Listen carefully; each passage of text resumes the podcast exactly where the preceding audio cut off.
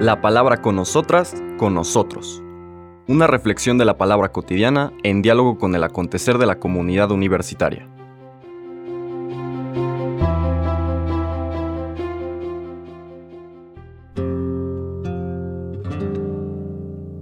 Hola, buenos días. Bienvenidas, bienvenidos a la palabra con nosotras, con nosotros.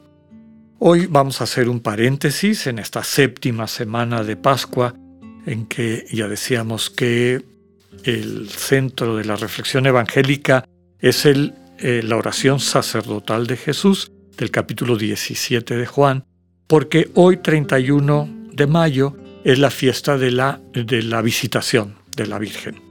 Y por lo tanto, la liturgia toma el Evangelio de Lucas, donde está este pasaje, que es el que celebramos litúrgicamente. Recordemos que la liturgia es la celebración simbólico sacramental de un momento importante de la experiencia de Dios, de la comunidad.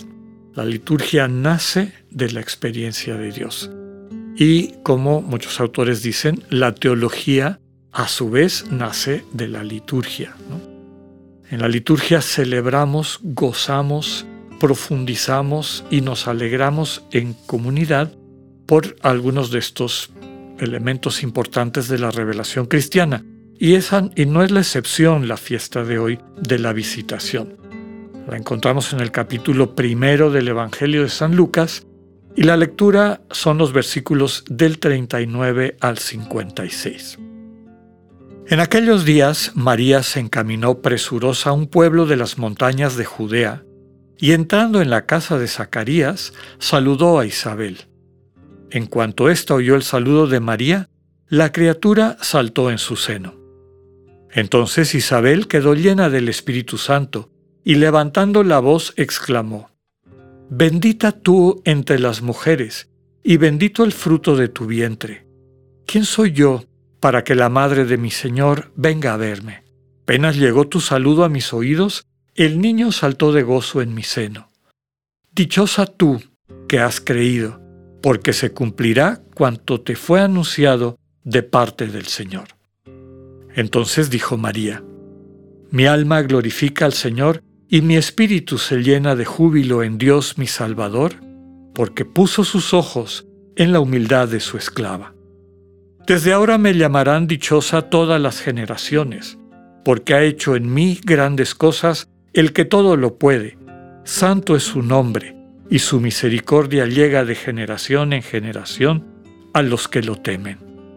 Él hace sentir el poder de su brazo, dispersa a los de corazón altanero, destrona a los potentados y exalta a los humildes. A los hambrientos los colma de bienes, y a los ricos los despide sin nada. Acordándose de su misericordia, viene en ayuda de Israel su siervo, como lo había prometido a nuestros padres, a Abraham y a su descendencia, para siempre. María permaneció con Isabel unos tres meses y luego regresó a su casa. Palabra del Señor. Les comentaba al inicio de este comentario, de este compartir alrededor de esta fiesta, que lo que celebra la liturgia es un elemento importante de la revelación que un texto del Evangelio nos evoca y nos invita a actualizar, a encarnar en nuestra cotidianidad, en nuestra vida.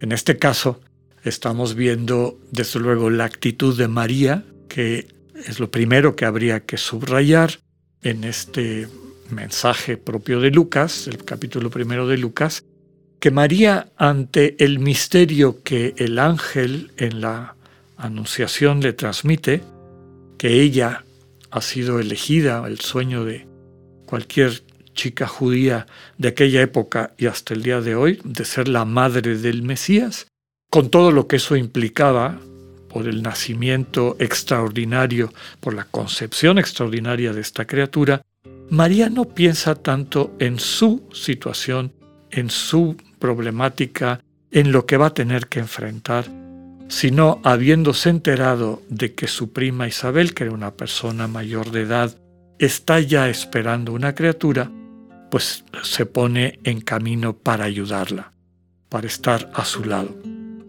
Primer, podemos decir, mensaje importante de este texto que hoy celebramos, que hoy tratamos de, de recuperar, de evocar, decíamos, con la alegría de lo que nos transmite.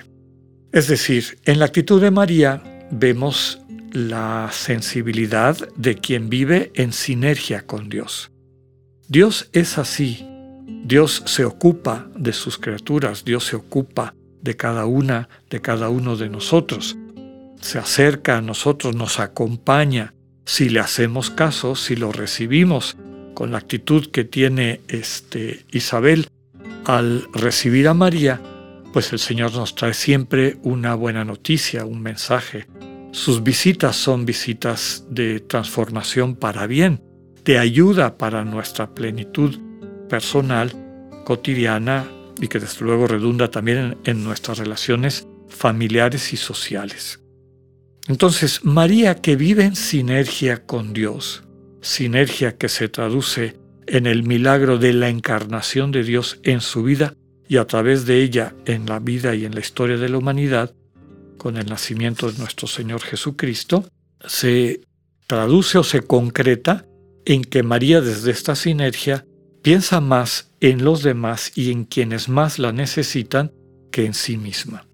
Podríamos llegar a imaginarnos que desde luego hay un discernimiento de por medio y es el que la lleva al percibir que el Padre la invita a este acto de caridad, de solidaridad, de cercanía con su prima, María se pone en camino.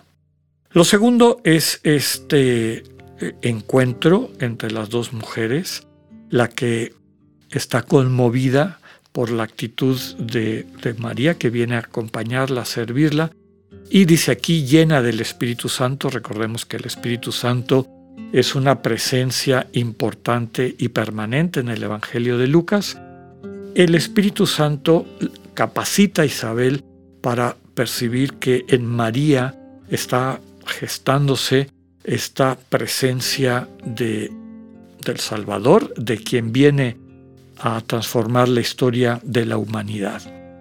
Y por eso la reconoce como la madre de su Señor la madre de aquel que recibe este título, que tiene un referente divino en toda la tradición de Israel. Finalmente, la exclamación de María, esto que después tomamos tradicionalmente como la oración del Magnificat, que básicamente recupera un par de elementos importantes. El primero, Dios no abandona a su pueblo, no lo abandona, siempre lo acompaña. Segundo, Dios actúa en el corazón de los humildes, es decir, en las personas que reconocen la necesidad de pues de la presencia de Dios, de lo que Dios puede hacer en sus vidas, de su condición de destinatarios de acciones amorosas, redentoras por parte de Dios. Entonces, en quien es humilde, como María, el, el misterio, el milagro del Dios que se encarna en nuestras vidas, se concreta. Segundo, porque el actuar de Dios en Jesús es desarrollado a través de este proyecto. Cuando se está hablando de estos contrastes. A los de corazón altanero se les va a dispersar, van a perder la confianza que tienen en su soberbia, se destrona a los potentados, se exalta a los humildes, a los hambrientos se les coma de bienes a los ricos se les despide sin nada, no está hablando de distribuir premios y castigos, está hablando de igualar, está hablando de construir una fraternidad, una sororidad que se da cuando nos descubrimos hermanos, cuando nos vamos quedando sin estos elementos que nos impiden esa fraternidad, quienes se sienten superiores, quienes tienen poder, quienes eh, disponen de recursos que los separan de los demás. En eso se manifiesta la misericordia de Dios. Así ayuda a Israel. Pidámosle al Señor la gracia de que este misterio que celebramos hoy con alegría en la visitación de la Virgen María Santa Isabel se concrete también en nuestra cotidianidad.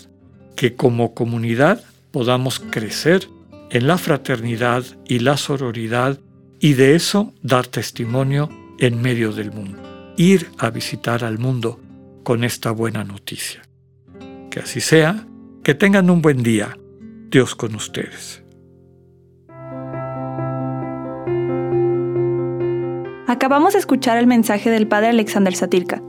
Escúchalo de lunes a viernes a las 8.45 de la mañana por radiveroleón.com o a través de nuestra app gratuita para iOS y Android.